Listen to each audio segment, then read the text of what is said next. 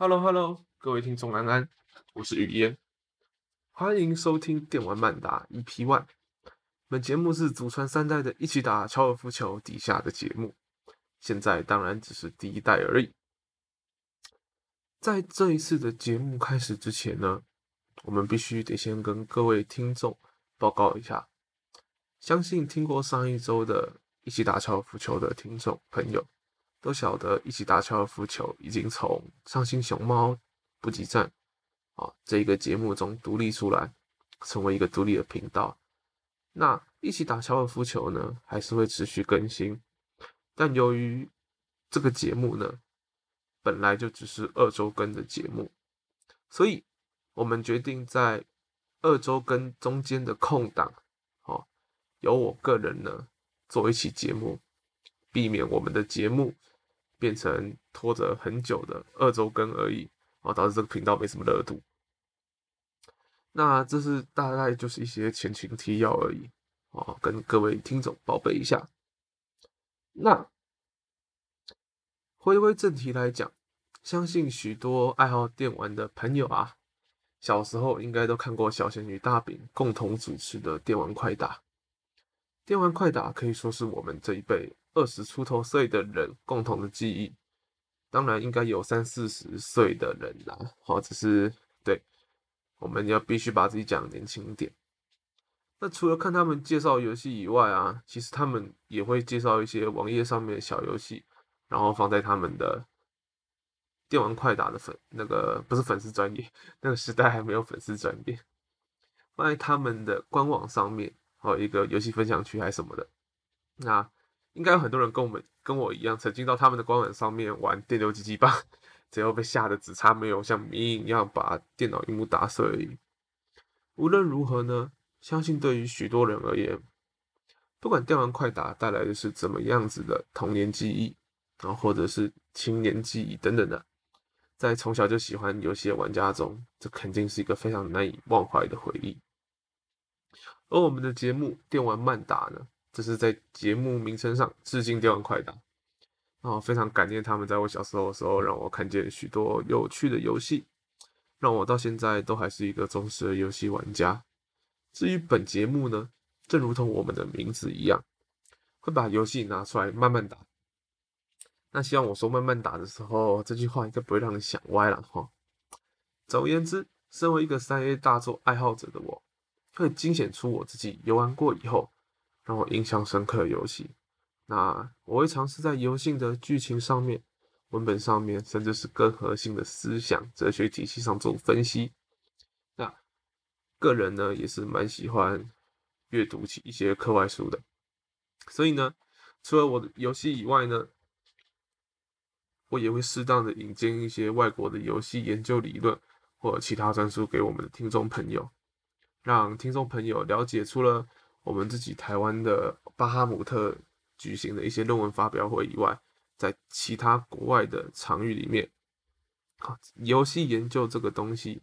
到底发生啊？不是，不是发生，发展到怎么样子的程度了？好，那我会我在这里承诺大家，我们这里绝对不会是学校老师讲课了。好，那我希望，我也认为应该是不会让人睡着的。那前面废话讲了那么多，就让我们直接进入今日的主题吧。啊，今天呢，语言我想跟各位聊聊《尼尔：机械纪元》这一款游戏。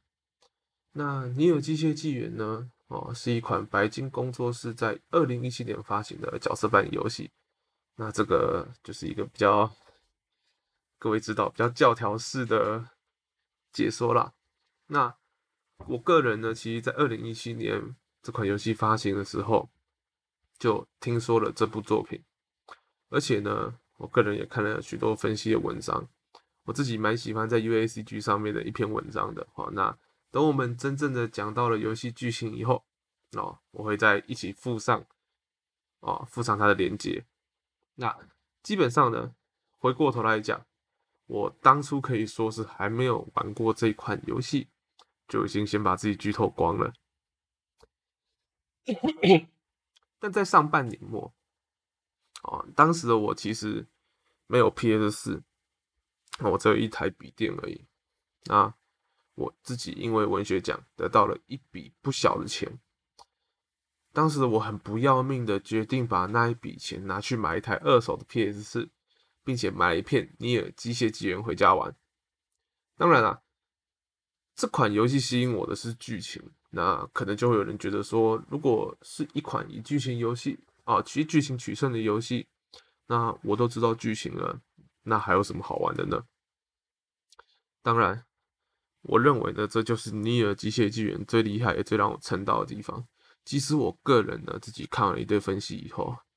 哦，他这些分析呢，不但没有让我对这款游戏哦就束之高阁了，啊，反而是让我自己呢更希望可以亲自体验这一款游戏，来感受一下这款游戏到底有没有这么神。好，那个人认为这其实就是《尼尔：机械纪元》最厉害的地方啊。就算你对剧情没兴趣，好了，看二 B 的腿啊，看二 B 的，嗯，还有整体的角色造型的设计，你没有感觉的话，那我可能怀疑哦。如果你是男的，我可能怀疑你的性向不大正常，就是了。这样是不是有点开地图炮呢？那如果是活网路的 YT 成瘾者的话，啊，甚至是喜欢游戏啊，或者是电影，就跟我一样。相信对于《城市预告片》这个节目应该都不陌生啦。好，众所周知呢，《城市预告片》除了以它性感的声线以外，对我必须得讲，它的新声线真的非常性感。那这个声线呢，真的我自己个人尝试学过，但基本上是学不来的。当然，除了它声线以外，其实还有它还是另外以毫不留情的吐槽闻名那。这些吐槽呢，其实有时候说认真的啦，有点鸡蛋里挑钢筋水泥吧。但当我们看到那些吐槽的时候，其实还是会忍不住笑了一下。毕竟我个人认为，就是能用这么有磁性的声音一本正经的讲干话，本身就是一件蛮厉害的事情。而且那个反差感确实让人挺想笑的。好，那回过头来讲，好。在尼尔这一款游戏的城市预告片之中呢，其实我们并没有看到如我们预期的，像是毫不留情的吐槽等等的。城市预告片反而是一片盛赞哦，尼尔这款游戏，他是这样子称赞尼尔的啦。他说，尼尔是一款你玩完以后会成为虚无主义者的游戏。因为我认为尼尔这款游戏本来就。其实真的挺虚无的，所以我认为这是一个称赞了。哦，但下一句话就绝对是一个称赞。他说：“就算你不喜欢这个游戏啊，你如果还不喜欢他的音乐的话，你一定是个禽兽。”啊啊，我自己的话只会再补充：如果你不喜欢二 B 的人设的话，你的审美观应该要稍微的去检查一下。好了，这个可能又是地图炮了哈，但不用怀疑。我刚刚说的两段话，真的都是城市预告片的反应大家可以自己去看看。我会在 Facebook 的粉丝专业下面附上，那，我啊附上城市预告片讲尼尔的 part。此外呢，在今年年初，横尾太郎在推特上发文呢，外国一位玩家 Lance，他终于发现尼尔的隐藏作弊码，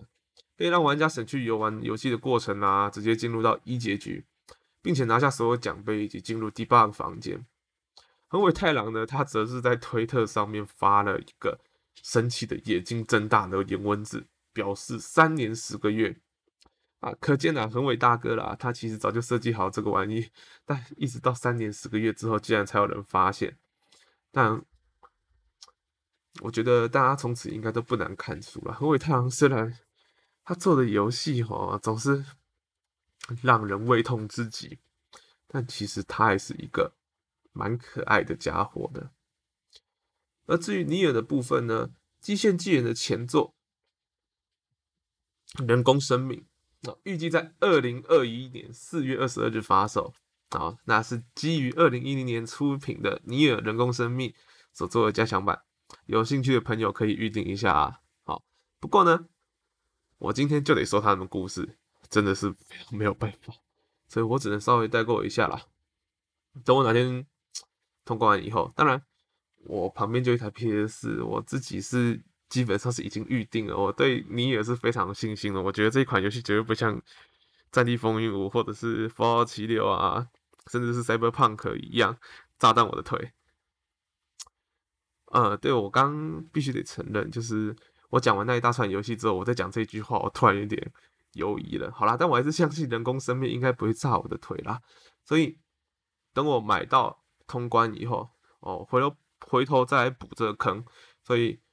我们先打勾勾，约定好，好，我在第一集就先挖个尼尔人工生命的坑了。所以呢。我们讲一些和尼尔相关的闲话，拉回正题，在机械纪元以前哦，我们这一集主要会先讲讲在尼尔机械纪元之前的两部作品。那这两部作品呢，分别是《嗜血龙骑士》和《尼尔机械生命》。那这两部作品基本上可以被称为他们的前传游戏啊。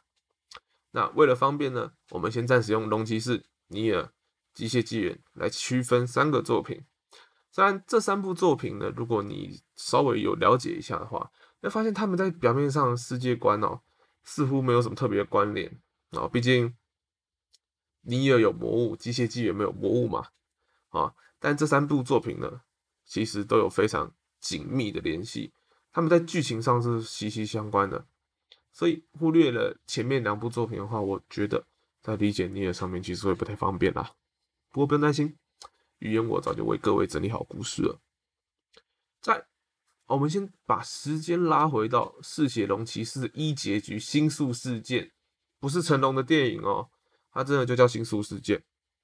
好，在星宿事件这个结局之中呢，我们的主人公追着追踪 BOSS 白之巨人，穿越到现代。那他在他击败巨人的同时呢，也被日本政府用现代武器击落啊。那敏锐的观众大概就会发现了，哈，河尾太郎从以前就非常擅长这种让玩家胃痛的要死的剧情设计。那不妨想想看，想想看，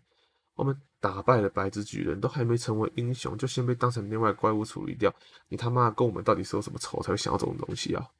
啊，那当然了，撇除掉这种情绪性的发言，我们回过头来进入。现代的日本人的眼里的话，哦，尝试进入他们的视角来看的话，确实啊，你在东京市的上空看见的两个怪物，那对，我不拿我不拿飞弹打你，我要打谁？难道我自爆吗？好啦，所以呢，这是一个非常重要的结局，因为这个结局才开启了尼尔人工生命以及尼尔机械纪元两个游戏的故事。但尼尔的部分呢，我这里只会带过几笔比较重要的线索，让它可以跟机械纪元串在一起就好。毕竟，对我云玩家，我还没玩过，我还在等四月二十二号。那他既然四月二十号才会出 PS 四版本，那不能怪我。对，你们谁都别想怪我。好吧，你们真的要怪我一遍。那由于白之巨人的关系呢，就我们刚刚在世界龙骑士的结局部分讲到白之巨人，那尼尔的世界里头出现了所谓的黑纹病。那这个黑纹病呢，主要是因为我们的东京政府在击杀白之巨人之后，没有妥善的处理好尸体，导致白之巨人的尸体成变成了粒子，哦，在空气中散布，变成了一种绝症。好，所以大家听到这里啊，听懂了吗？以后如果发现尸体的话，一定要记得好好的毁尸灭迹哦，哦，不然我们可能到时候就变成什么人类灭绝的。肇事者之类的啦，好，这是我们拉回正题上来讲。所以尼尔事件出现所谓的黑纹病，啊，会导致患病的人变成岩柱，最后变成盐粉碎，然后飞散在空中。我不知道为什么是盐呢？啊，反正就会变化为粉碎，还不用庄园大师。那尼尔呢，是游戏的名称，也是主角的名称。那我们的主角尼尔为了拯救自己的妹妹，没你没有听错了，拯救自己的妹妹，这又是一款美空游戏啊！他为了拯救自己的妹妹，踏上了旅途啊！那他在旅途中遇到白之书，学会了天使文字。如果玩过尼尔机械纪元的朋友，应该都知道，就是那些你看不懂的文字，还有那些原声带里面唱的你根本听不懂的语言，那个叫天使文字。那此外还有黑之书啊、红之书，那他们尝试去寻找把尼尔的妹妹从黑文病中拯救出来的方法，最后他却发觉魔物与人类的真面目，选择与另一个被称作魔物之王的自己决战。那那其实就是整个故事的脉络了啊。那在尼尔时期的时候呢，游戏的终局就已经有了多结局的设定。那当然不只是不是只有在机械剧演开始才有 A 到 D 这种结局设定啦。当然除此之外呢，如果你要选择真结局，也有那个臭名昭彰的自动删档系统。玩过机械纪元的朋友应该都晓得，那个自动删档还不是直接把你的档案删掉，而是让你亲眼目睹游戏不受控制把你的档案删掉的过程，真的有个拷贝。所以横尾太郎的善意，哦，横尾太郎对于玩家的善意，绝对不会是从机械机械纪元才开始的。所以呢，我们回过头来讲，我们刚刚带过是整个尼尔的游戏剧情，那我们如何知道？尼尔这个游戏跟后面机械纪元是有关的呢，主要是由于出现的角色，让我们可以知道这些游戏是相关的。在尼尔中，作为给予任务的迪瓦拉与波波拉姐妹，在机械纪元中用着同样的型号啊，同样型号的人造人出现了。所以呢，也就是在啊这两个姐妹花呢，也就是在九塔前面啊，游戏中局的塔前面。为九 S 开路的双胞胎，以及在废弃城市中飙车的艾米尔。对，如果各位有印象的话，他不只是会飙车，他也还有时候会真的飙起来，他的音乐会变得非常快。那 Spotify 上面有，Spotify 上面目前呢，哦，尼尔的原声带是已经重新上架了，非常推荐各位听听看艾米尔的商店的主题曲，非常赞。他曾经有一段时间是我早上起来的闹钟，而我的老弟呢，因为被我推荐这款闹钟，呃，被我推荐这个音乐以后，我忘记几年了，二零一七年的话，到现在可能有三四年了吧，他一直到现在都还在用这个手机铃声当他的早上的啊早上闹钟的铃声，好，所以真的非常洗脑，大家一定要去看看，要去听听，要去看看。那回过头来讲，埃米尔除了在城市里面废弃城市里面飙车以外，他也作为隐藏的结局。那其实呢，哦，在尼尔啊，在尼尔之中哦，也我们所谓的我们的前作人工尼尔人工生命里面，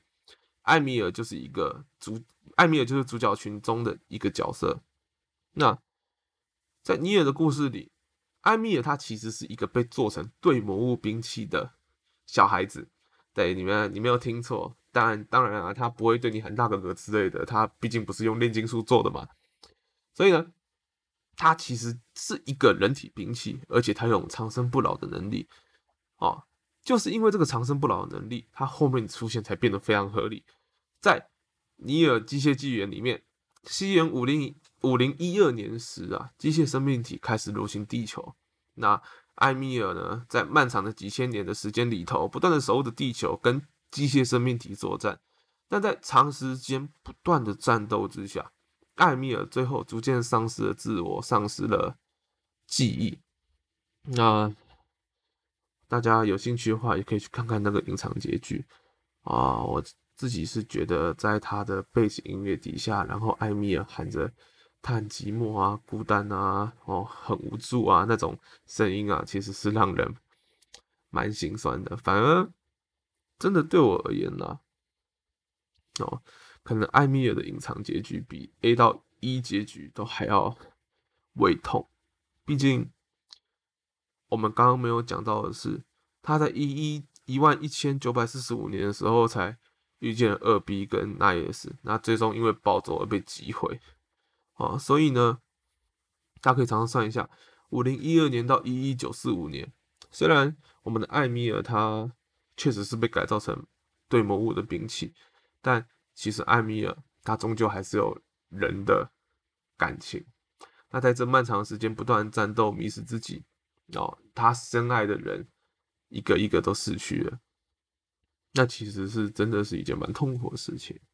虽然啦，我们的横尾太郎啊总是带着艾米尔头出现，哦，让人有点哭笑不得。哦，但不得不说，我自己认为这是一个设计也非常好的角色。所以，我们回过头回到整个游戏的脉络上来讲，在整体的游戏剧情上啊，机械纪元呐，哦，这款游戏其实承接了因龙骑士而产生文明黑文不是文明病哦，不是三高黑文病导致地球地球人类灭绝的哦，尼尔。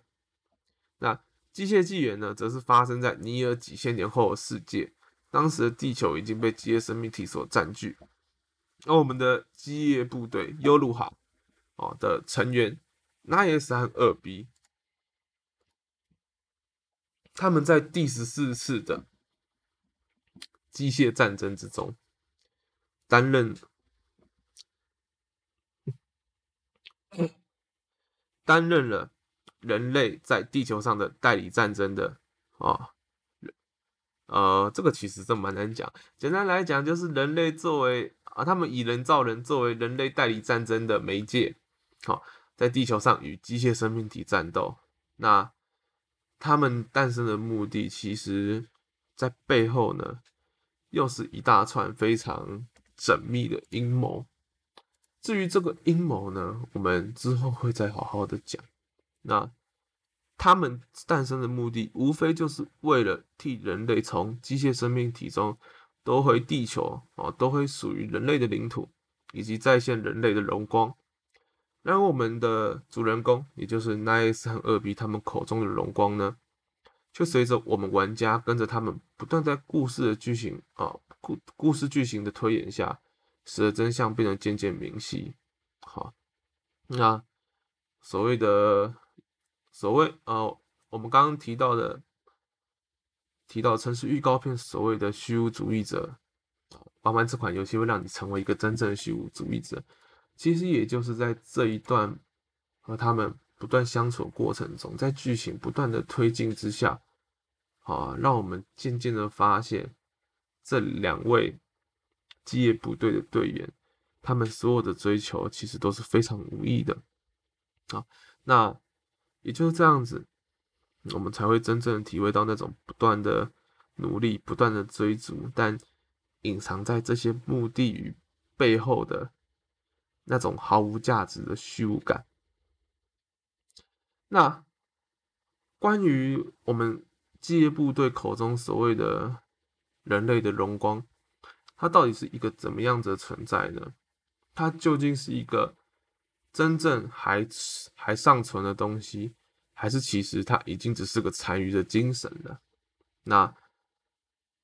之后呢，我们会再仔细为各位听众解说这个部分。下下周的同一时间，将会由我从将会由我语言带领各位听众朋友再次啊进入这款游戏的剧情面，让我们看看在公元一万年的地球上。啊，正确来讲是一万一千九百四十五年啦。那在这个一万一千九百四十五年的地球上，究竟发生过什么样子的故事？那这款游戏在剧情上，在整个哲学体系上，又是如何吸引到我个人的？好，那下下周同一时间呢，我将会仔细的为各位来解说。今天呢，我们主要就会以尼尔的前传游戏们。作为主要的介绍，那相关的一些内容，我会在一起打高尔夫球粉丝专业下面附上连接啊，让大家可以有一些参考资料啊，补充一下，可能啊，补充一下尼尔的前传。那当然，你也可以像我一样，干脆一点，等四月二十二号。对了，假如他们不跳票的话，直接等四月二十二号。尼尔的加强版，它其实后面是一大串数字，但我背不起来那个数字，所以我就直接喊直接讲加强版。我们可以来大家一起感受一下加强版啊，来感受一下尼尔这个游戏的故事到底在讲些什么。好，那就不用再去看那些网络上的资料了，也可以比较亲身经历过尼尔这一款游戏啦。哦，那喜欢电玩曼达的听众朋友呢，啊，请记得帮我按下订阅。那再次提醒各位听众，一起打高尔夫球已经从伤心熊猫独立出来喽。所以喜欢一起打高尔夫球，或者是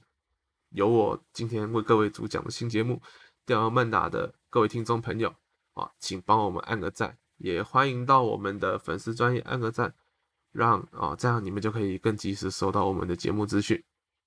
我是雨嫣，我们两周后的电玩漫打再见了，各位拜拜。